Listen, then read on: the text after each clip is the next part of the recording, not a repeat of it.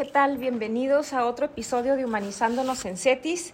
El día de hoy hablaremos del tema de las religiones en la historia. Se conversará sobre la importancia de la religión a través de la historia con el propósito de orientar nuestras acciones en estos tiempos de incertidumbre, así como la relación que existe entre la religión y el ser humano. Adelante, Linda.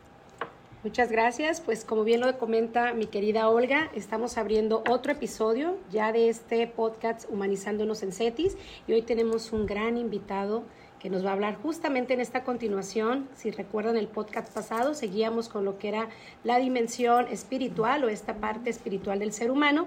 Y bueno, quiero ceder la voz a Mónica, ya saben que es pues nuestra eh, gran anfitriona, gracias a este equipo de humanidades que logramos y agradecemos el poder realizar el podcast el día de hoy. Así que Mónica, adelante, presenta, por Pues bueno, muchas gracias a todos, bienvenidos Olga y Linda, y bueno, tenemos como invitado especial a Marco, que les voy a dar una eh, breve historia porque tiene un currículum muy amplio, pero el tiempo es corto.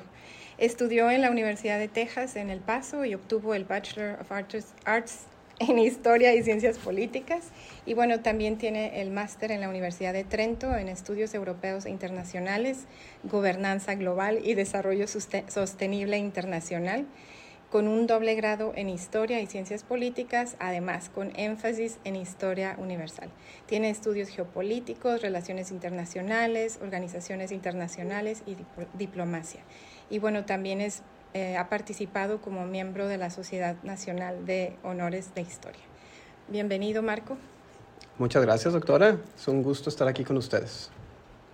Pues vamos a empezar con una pregunta. ¿Qué te parece? Adelante. Eh, eh, cabe mencionar que algunas de estas preguntas las hicieron nuestros estudiantes que por esta ocasión estarán en espíritu, pero no presentes. Y bueno, pues la primera pregunta es, ¿qué entendemos por religión? Empezando con una pregunta amplia y compleja. Y es que por religión se pueden entender muchísimas cosas. Si tuviéramos que simplificar y dar una definición concreta, yo diría que la religión es un conjunto de ideas que epistemológicamente nacen del dogma y que por ende pues están más allá de lo que podría ser, por ejemplo, la metodología científica.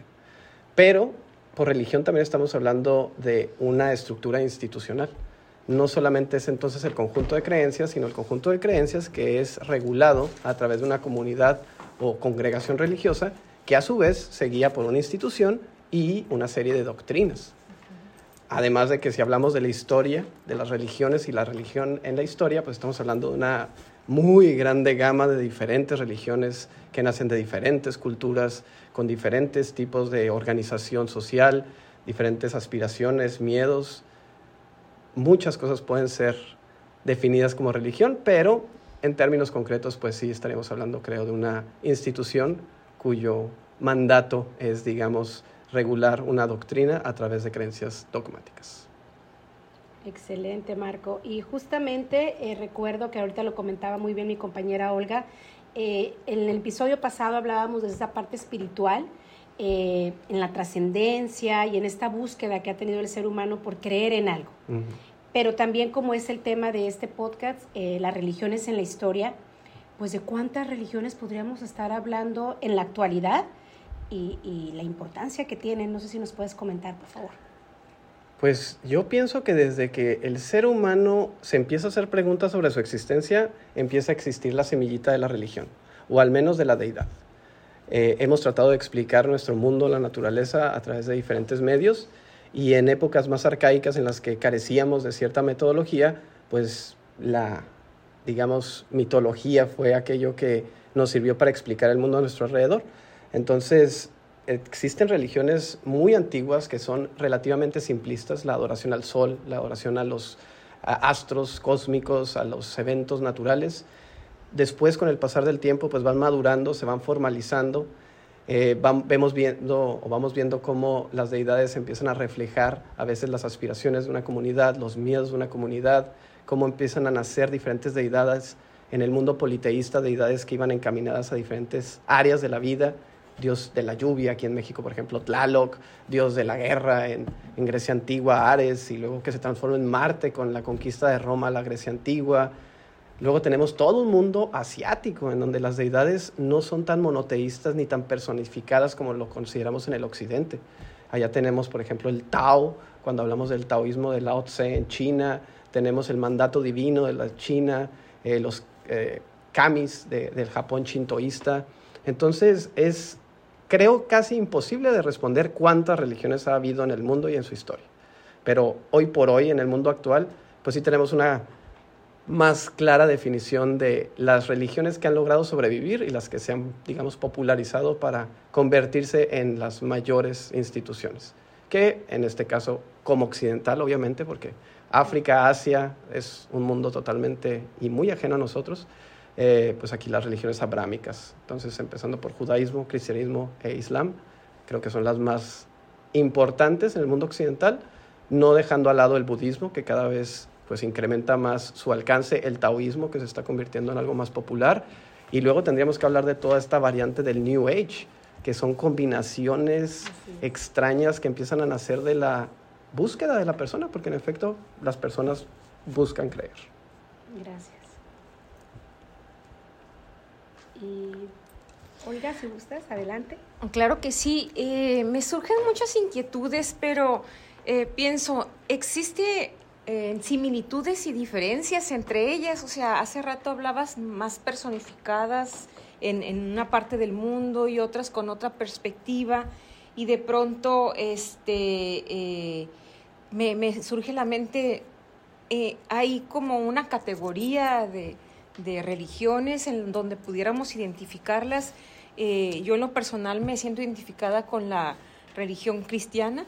Entonces, este, no conozco del, del, Oriente, he escuchado y, me, me, llamó la atención esto del New Age. Entonces dije, bueno, eh, ¿cómo, cómo, cómo se van ordenando? ¿Qué semejanzas, similitudes podemos comentar al respecto?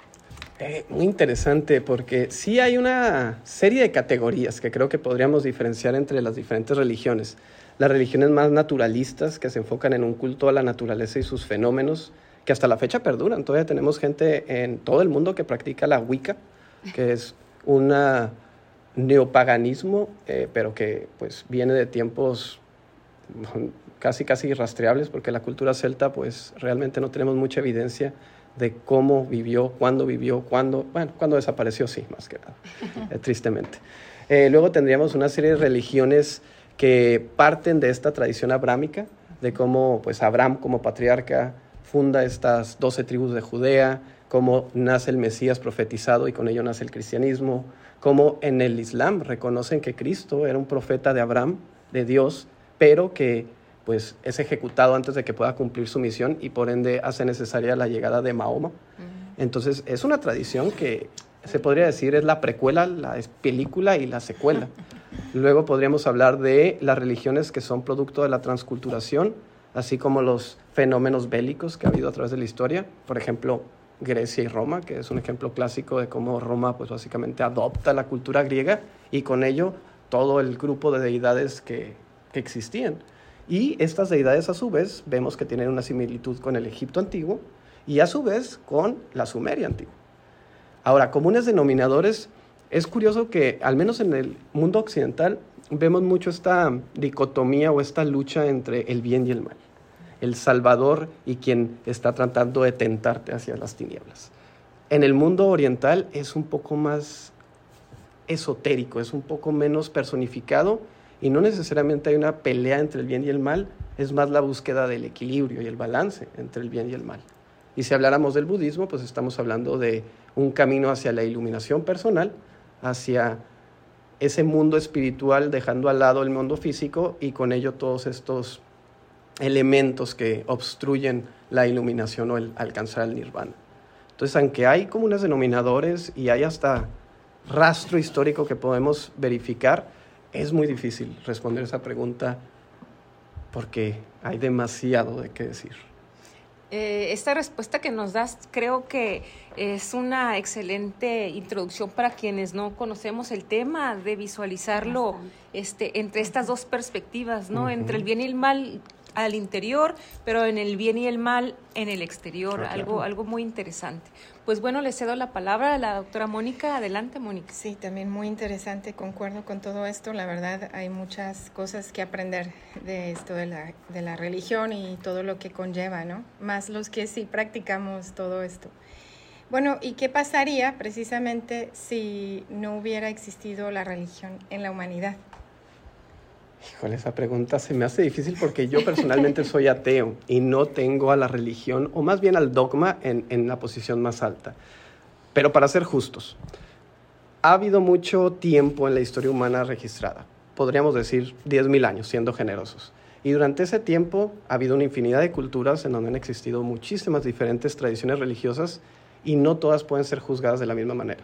Hay religiones y raíces espirituales que han sido un factor positivo para la humanidad y hay religiones que han sido un factor negativo. Si tuviera que hablar de casos concretos, por ejemplo, eh, el obscurantismo en Europa es un triste caso de cómo una religión, cuando se hace del poder político y usa el dogma para acumular y mantener el poder, tristemente sí nos dejó en muchos siglos de tinieblas. Y podemos ver cómo era la tecnología en la Roma antigua, en donde había religión, había religión politeísta, pero no estaba este control social a través de la religión. La religión no jugaba un papel protagónico en la vida de las personas. Y la tecnología, la arquitectura, todo progresó de una manera impresionante. Cae Roma y con ello cae toda esa tecnología. Y pues nace este nuevo mundo, eh, más que nada dirigido por el catolicismo y pues con estructuras de poder empiezan a oprimir, a aprovecharse un poco y lo peor es que empiezan a juzgar y atacar todo lo que no consideran propio de su religión. Esperan que todos practiquen la religión, eh, pues ustedes saben la Inquisición, las cruzadas, y esos son realmente eventos dentro de un periodo más grande en donde tuvimos mucha represión, y represión que me temo obstaculizó un avance gigantesco que hubiéramos podido tener. Sin embargo, si hablamos de Asia, yo no considero que en Asia las religiones hayan sido un factor negativo en lo absoluto. El confucianismo fue que no se podría considerar tal cual una religión, aunque a veces en China se, se considera casi eso, pero estableció parámetros para la conducta social a través de las cinco relaciones cardenales y creó una sociedad más ordenada y por ende con mejor bienestar para todos. Igualmente en Japón, esta raíz espiritual del shintoísmo creaba disciplina en las personas y es un factor positivo que hasta la fecha podemos ver reflejado por su cultura. Entonces, no, no se me hace justo juzgar a todas las religiones, pero sí tenemos eventos y episodios históricos en donde definitivamente la religión no ha sido un factor que nos ha ayudado. Así es. Adelante, Linda. Gracias, Mónica. Y justamente en este tenor, que me llama mucho la atención lo que comentas y también estamos aprendiendo mucho, creo que los que nos escuchan están tomando nota, por lo menos aquí en el estudio de grabación así estamos. Eh, esto que dices, eh, me, me salta esta pregunta. Si realmente la religión servirá, y desde el punto de vista social, político, para un control, para a través del dogma, o como bien lo dices, quizá transformarlo en una filosofía que nos permita como sociedad a lo mejor vivir en comunidad, vivir de una manera más armónica. ¿Qué opinión tienes sobre eso, Marco? ¿Servirá eh, la religión?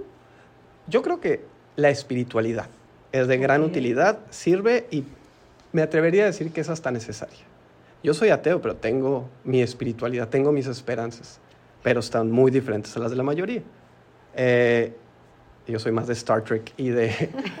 La verdad, suena tonto, pero si a una persona le nutre el espíritu, te hace pensar en un mejor mañana, te, motiva para ser una mejor persona en la construcción de un mejor mundo, creo que el propósito de la espiritualidad se está cumpliendo.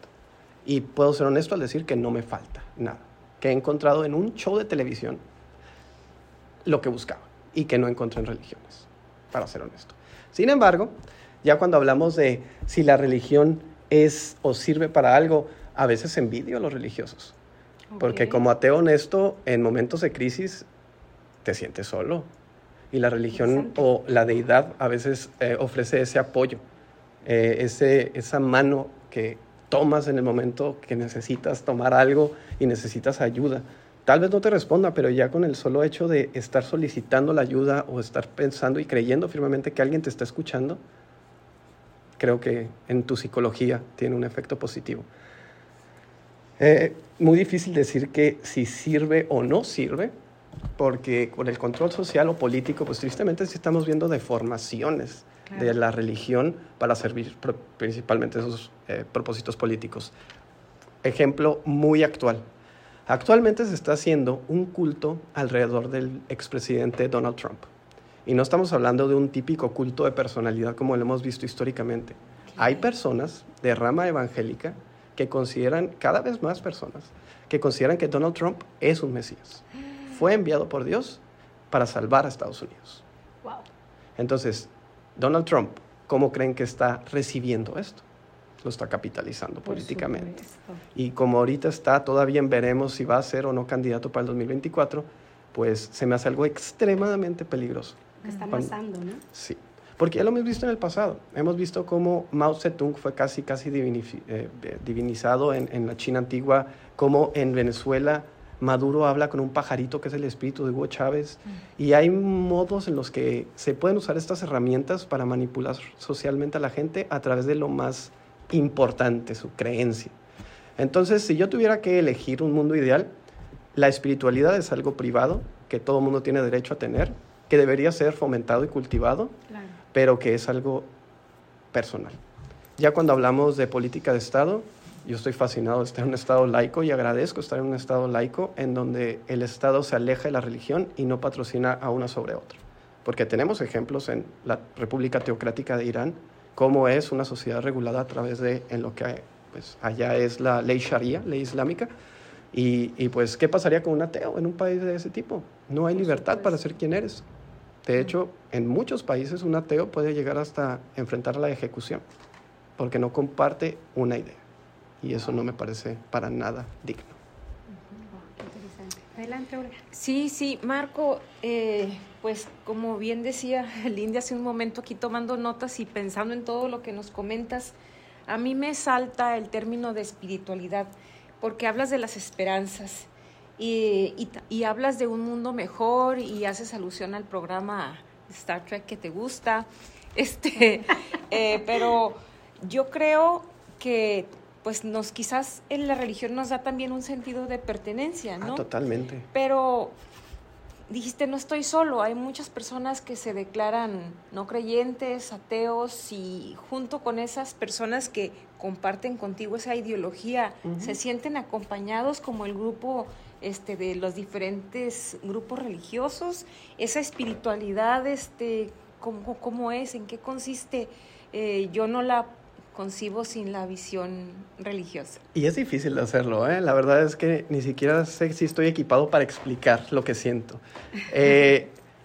Eh, hablando concretamente, por ejemplo, de Star Trek, siento que me nutre el alma porque me da esperanzas en un mundo mejor. Nos enseña cómo podría ser la humanidad, el, la utopía se podría decir. Entonces, con base en ese ideal, pues yo me motivo para tratar de hacer lo que está en mi capacidad de hacer para tratar de alcanzar eso.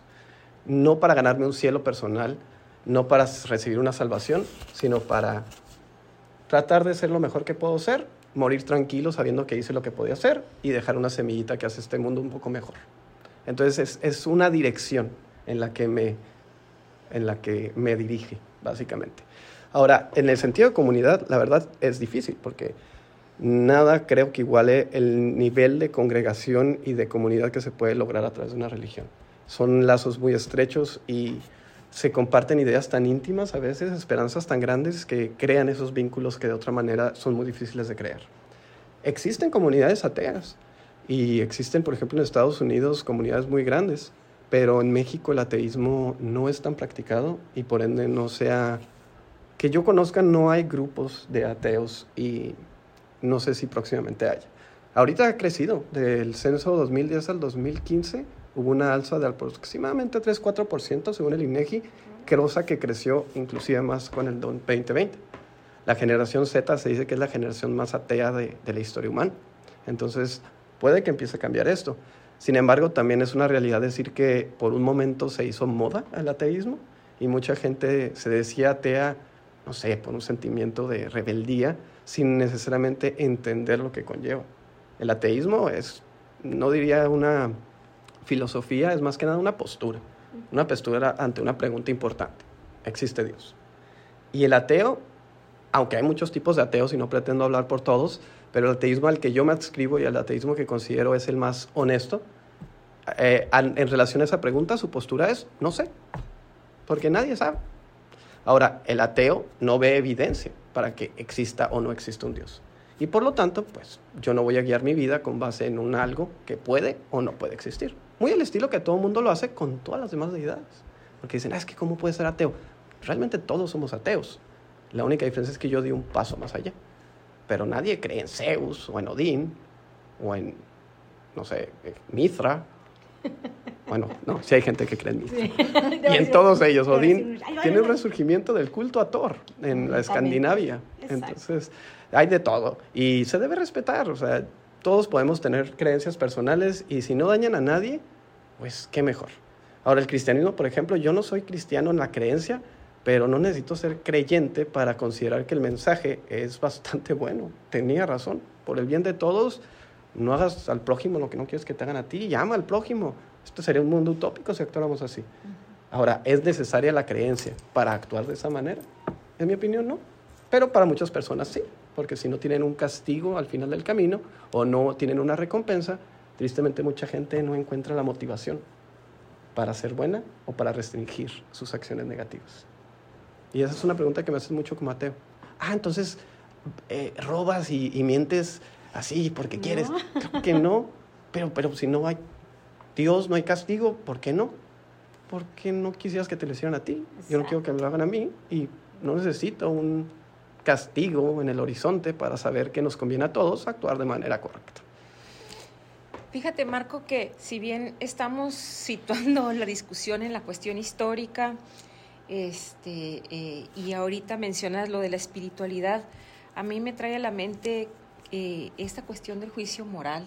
O sea, eh, no sé si alguna vez hayas leído a, a, Colbert que habla de diferentes estadios del, juicio moral donde algunas personas se rigen por las sanciones, otras por la norma y las que tienen un desarrollo moral más avanzado no se rigen por las anteriores, sino por el bien general, ¿no? Por el bien común. Y es algo yo creo que es muy difícil de llevar a la práctica. Eh, sin embargo, me llama la atención que hagas alusión a este punto porque entonces nos hace falta ser más críticos quizás para poder visualizar la vida de esta otra manera. No quiere decir que renunciemos a nuestras creencias. Mm, para no. Este, pero pero me dejas este, sorprendido con esa respuesta no sé qué pudieras comentar al respecto. Es, es extraño porque cuando hablamos de moralidad, eh, muy interesantemente, llegué a enseñar en algunas clases de filosofía del derecho a Immanuel Kant con el imperativo categórico. Ajá. Y, ah, ¿qué es el imperativo categórico? Pues bueno, no, esta manera de tratar de alcanzar una moralidad por medios seculares, eh, sin necesidad de un fundamento religioso o dogmático. Irónicamente, el imperativo categórico es básicamente la regla de oro, lo cual es exactamente lo que dijo Jesucristo. Y la regla de oro existe desde mucho antes que Jesucristo. Entonces, esta idea de tratar al prójimo como uno mismo o no hacer lo que no quieres que te hagan a ti es parte del imperativo categórico. Un poco más complejo que esto, ¿verdad? Pero lo estoy simplificando por fines prácticos. Entonces, eh, pues ya con conocimiento empiezas a saber que pues casi todo el mundo propone lo mismo. Y realmente no es cuestión de creerlo, es cuestión de practicarlo. Completamente. Cosa que es uno de mis problemas con mucha la gente religiosa, que cree que solo con asistir al culto, cumplir con las obligaciones de X doctrina, ya están ganándose el cielo. Pero ¿cuántos cristianos son cristianos no más en nombre y no en comportamiento? Así es. Entonces respondo a la pregunta con otra pregunta. ¿Es mejor un mundo sin religiosos pero que actúen como Cristo o un mundo de cristianos que no actúan como Él? ¡Pum! Nuestros queridos escuchas, ahí está. Muy buena reflexión. Sí, te, te, pones a pensar también cómo la religión a veces es interpretada de manera errónea, así como la política también. O sea, la ideología de, las, de los partidos políticos, la ideología de las religiones son muy bonitas, todas. pero es entonces la interpretación que le damos los seres humanos a cada una de estas ideologías, que quizá lo interpretamos también a nuestra conveniencia, ¿no? que eso también, en vez de ayudar, nos perjudica, como, como lo hemos visto en la historia. ¿no? Cierto. Y en el presente tenemos todavía mucho terrorismo siendo motivado por razones religiosas, eh, discriminación en contra de grupos LGBT también, eh, grupos pro vida que, digo, ese, ese asunto es debatible, pero pues nace de esta idea que es parte de sus creencias, pero que no es una creencia que necesariamente todo el mundo comparta. También vemos personas que sabotean la ciencia meramente porque no es compatible con ideas religiosas. Por ejemplo, cuando científicos hablan del cambio climático y de cómo personas mucho más dogmáticas, eh, en este caso, por ejemplo, eh, algunas facciones de los bautistas en Estados Unidos, que toman la Biblia muy, muy literal y que dicen, no, pues que cómo va a haber cambio climático si Dios es perfecto y creó el mundo. O cómo el mundo va a ser una esfera si en la Biblia dice que es plano. Y tristemente tenemos un movimiento muy grande a nivel mundial de terraplanistas. Entonces, ¿hasta dónde llega el dogma y lo que es capaz de hacer? es un arma de doble filo. Y la verdad yo le temo al dogma, al igual que todas las ideologías. Eh, yo me trato de alejar de las ideologías porque siento que encajonan en el conocimiento y lo cierran de tal manera que crea fricción con otras cajitas de diferente conocimiento. Y en mi opinión el conocimiento debe ser libre y todos debemos tener la libertad para optar por las ideas que mejor se nos, nos convengan o que más nos atraigan sin causar un daño a un tercero. Ahora sí. ¿Y, ¿Y tu postura no se considera entonces como una posición ideológica? Eso lo dicen a menudo, que el ateo tiene la creencia, ¿no? La creencia de no creer. Eh, y en parte sí hay ateos que creen que no, que no existe y por ende habría una creencia. Yo estoy abierto a, a que exista o no exista. Yo no sé. Ahora, con base en mi experiencia y mi visión, porque yo soy muy realista y muy empírico, si no hay una razón suficiente o evidencia para creer en algo, pues no, no influye en mi vida. Eh, la misma razón por la que no guío mi vida temiendo a duendes o buscando en el cielo dragones. ¿Podrían existir los duendes? ¿Quién sabe? Hay gente que cree firmemente en ello, al igual que nadas y otros seres mitológicos. Y siempre dejo una apertura a la posibilidad de que exista. Ahora, como me ha dicho mi mamá y mi abuelita, ¿no? las preocupadas, porque mi familia es religiosa, católica. Yo soy de los borreguitos negros. Eh, y le digo, mira, si llegase a existir, yo me puedo morir tranquilo, sabiendo que lo puedo ver en alto. Porque aunque no sea religioso y no comparta ese dogma y esa institución, guío mi vida de cierta manera que considero que sería aprobada, digamos, por una deidad, considerando que la deidad sea benévola y misericordiosa como la pinta. Y si no lo es, pues realmente no quiero la aprobación de ese tipo de deidad. Entonces, yo estoy tranquilo. Y mi familia creo también, ¿eh? Pero sí hay, hay muchos niveles de ateísmo y no todos se cortan por la misma tijera. Creo que parte de la buena ciencia es nunca afirmar nada al 100%.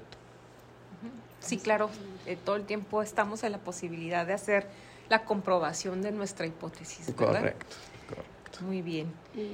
perdón, Sí, adelante, Linda. No, nada más en esta línea de ideas y bueno, también creo que lo que nos están escuchando ya también estarán justo en nuestras redes sociales en su momento. Nos encantaría que nos puedan retroalimentar todo esto que están escuchando para darle una continuidad.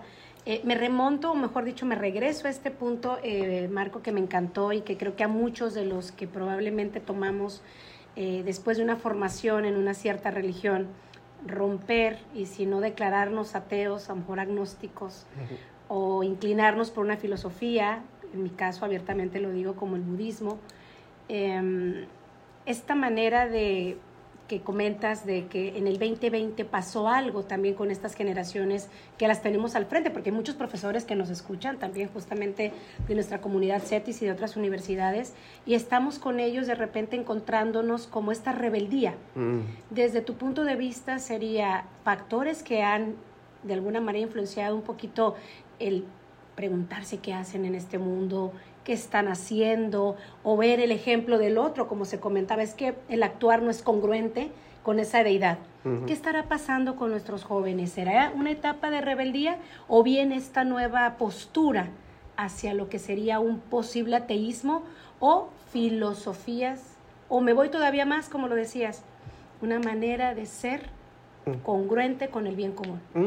Híjole, qué, interesante pregunta, ¿eh? Y qué difícil de responder, porque hay muchos factores involucrados. El primero sería la edad. Yo creo que ser joven y ser rebelde es natural. Eh, y también ser joven y ser idealista. La vida te va pateando y la vida te va haciendo cada vez más realista, a veces cínico en el peor de los casos, pero te va robando de ese idealismo y te va dando esta conformidad que pues, no es compatible con la rebeldía. Entonces, jóvenes ateos creo que ha habido muchos, pero también es necesario pues, especificar que ahorita vivimos en un mundo y en una época en donde hay mucha tolerancia a las diferentes ideas.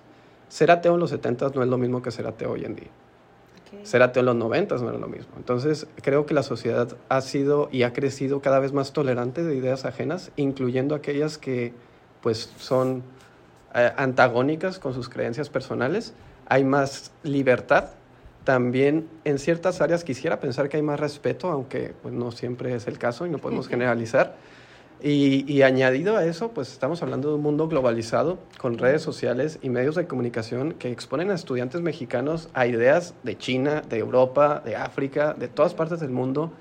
Empieza a haber eh, procesos de transculturación digital que empiezan a borrar estas, estas fronteras entre culturas y por ende entre religiones y, empieza a ver esta también eh, expresión de identidad que podemos ver, por ejemplo, ahora con la identidad de género, hay libertad, hay flexibilidad y la gente está tratando no de encajar en una categoría como anteriormente era más la norma, sino de encontrarse ellos mismos. No sé cómo acaba este experimento, yo no soy de generación Z y yo no atravesé eh, tanto de este proceso, pero sí son muchos factores que se han ido dando y que han creado la situación que vemos ahora. Yo aún tengo mucha esperanza en la generación Z. Claro. Eh, aunque TikTok me está robando esa esperanza. Pero, cuidado con TikTok, radio escuchas, cuidado con TikTok. E investiguen bien. Eh, pero yo tengo mucha esperanza de que son una generación muy fuerte, muy auténtica y que tiene mucho que ofrecer. Auténticamente. No a través de categorías, dogmas o cosas preestablecidas que tal vez ya no son compatibles con su visión del mundo. Hay que dejar que evolucione la situación. Justamente, y para ceder la voz a mis compañeras, nada más recuerdo esta máxima de María Montessori que dice, ¿no? El mundo que construyeron nuestros padres, en ese caso, bueno, ella lo proyectaba un poco al futuro, pues ya no es el mismo que tenemos nosotros, ¿no? Y lo que acabas de decir, su visión del mundo es completamente distinta, y las que somos mamás de niños pequeños, pues lo que viene, ¿no? Algunos por ahí, este los abuelos preocupados por estas nuevas tendencias, pero al final creo que lo que comentas y que ha llevado a la mesa justamente este tema es eh, humanizándonos y, apelando a esta parte ¿no? de la esencia humana. Y bueno, no sé, Mónica, si quisieras hacer algún planteamiento, comentario. Pues más bien darte la palabra a ti, algo que quisieras compartir, como para, por ejemplo, a propósito de eso, yo me quedo pensando, si yo no hubiera crecido en una familia religiosa, eh, ¿cómo, sería ahora? Creo que eso también marca, ¿no? Si tu familia tiene eh, una creencia o no, también es el resultado de los hijos, ¿no? Entonces, ¿qué sería mejor? Que te hayan, en tu caso, creado como, como en, esta, en esta religión católica o no. Quizá también eso ayudó a, a tomar la decisión. Muy probablemente, eso me ayudó. ¿eh? Porque así ha pasado con mis hermanas, ¿no? Soy de las pocas que sigue profesando y somos seis hermanos. Sí, y es que eh, o sea, lo primero que a mí me alejó de la religión fue ir a la propia iglesia. Recuerdo mucho un día que todo el evangelio se trató, evangelio y sermón, se trató del amor al prójimo, de dar todo lo que tienes, el mensaje cristiano clásico, ¿no? Yo salí porque me mareé ese día, estaba afuera esperando a mis papás mientras comulgaban. Yo estaba muy chico, tenía 14 años, todavía no comulgaba debería estar comulgando según ellos, pero bueno, me atrasé en todo. Eh. No, nunca tuve pasión para ello. Y, y, me acuerdo que había un señor en la puerta vendiendo el periódico, esto el Notidiócesis creo que se llama. Y nadie le dio nada, nadie lo ayudó, nadie le dio una moneda. Estaba vendiéndole y aparte pidiendo. Un señor viejito que ya no puede hacer algo más con su vida, entonces pobrecito. Y, y yo vi a la gente y, bueno, ¿de qué sirvió venir a la iglesia si al salir estás ignorando a la persona que te está rogando tu ayuda? Entonces ahí empecé a ver contradicciones. Eh, a, menudo me dicen y me preguntan, ¿cuál fue el libro que leyó y que lo llevó al ateísmo? Irónicamente fue la Biblia, compadre. Entonces, esa sería una recomendación que le hago a cualquier persona. Si van a poner su fe en una idea o en un dogma, léanlo, entiéndanlo, y no depositen su confianza en su fe sin leer el contrato, digamos. Porque se van a dar cuenta de muchas cosas buenas y malas y es todo parte de lo mismo. Ahora, si ustedes quieren zarpar en ese barco, adelante, la mejor de las suertes, todos tenemos la libertad de utilizar el barco y la dirección que queramos, pero sepan a dónde se están dirigiendo. No confíen meramente por tener autoridades de cualquier tipo, o sea, siempre cuestionen, siempre busquen, siempre investiguen, lean, infórmense y luego toman una decisión con base en la información, porque a menudo la gente hace las cosas meramente por tradición sin cuestionarlas. Y es cuando a veces encontramos tradiciones misóginas que nacen de la Biblia y que pues necesitamos reformar. Sí, pues eh, de mi parte no tengo otra cosa que más preguntar en este momento. Eh, tengo así como una serie de eh, abejas en mi mente haciendo vueltas para hacer muchas preguntas, pero no logro aterrizar ninguna. Sin embargo, eh, me, ha encantado esta conversación, creo que nos sitúa en esta reflexión de, de creer, pero al mismo tiempo, pues asegurarse de que eso que estamos creyendo, estamos convencidos, como dices, no por una tradición, sino porque nosotros verdaderamente hemos revisado eso de lo que queremos creer. ¿no? Es correcto. Y bueno, por mi parte no hay ninguna otra pregunta, no sé si ustedes quieren agregar algo. Pues nada más agradecerte, Marco, el tiempo. Creo que esto va a quedarse para muchos episodios eh, más. Nos encantará que nuestros estudiantes también hagan sus preguntas, que bueno, también fuimos portavoz. Hemos de decir, como se dijo en un principio, reiterar que sus preguntas en espíritu están ahí, que al final ellos son el espíritu de este podcast. Estás invitadísimo las veces que quieras. Yo sé que hay muchos más temas de los que nos puedes hablar, pero justamente arrancamos con este tan importante que estamos poniendo en la mesa por los tiempos que vivimos. Bueno, ha sido siempre, ¿no? Pero creo que ahorita es algo, como bien comentaste, que se puede hablar sin sentir que van a caer la flecha o rápidamente, ¿no? El, el dedo hacia ti que estás mal, sino creo que vamos permitiendo diálogo, conversación, reflexión pero sobre todo acción. Me encantó eso que dijiste. Y no sé si algo que para despedir el podcast. No, yo quiero agradecerles la invitación. Me encantan los temas históricos y la religión siempre me ha apasionado como tema por su influencia en la historia humana. E-, es, es importantísimo conocer la manera en que la historia ha influido para bien o para mal. Entonces, cuando gusten continuar la conversación, yo estoy completamente dispuesto para este y muchos otros temas. Bien por los estudiantes, excelentes preguntas, déjenme les digo y tengan cuidado con TikTok.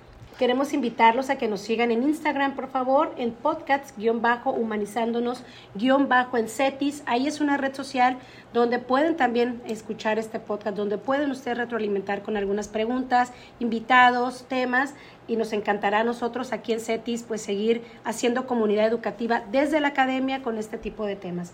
A nombre personal de Olga, de Mónica y de nuestros estudiantes. Muchísimas gracias y nos vemos en el siguiente episodio.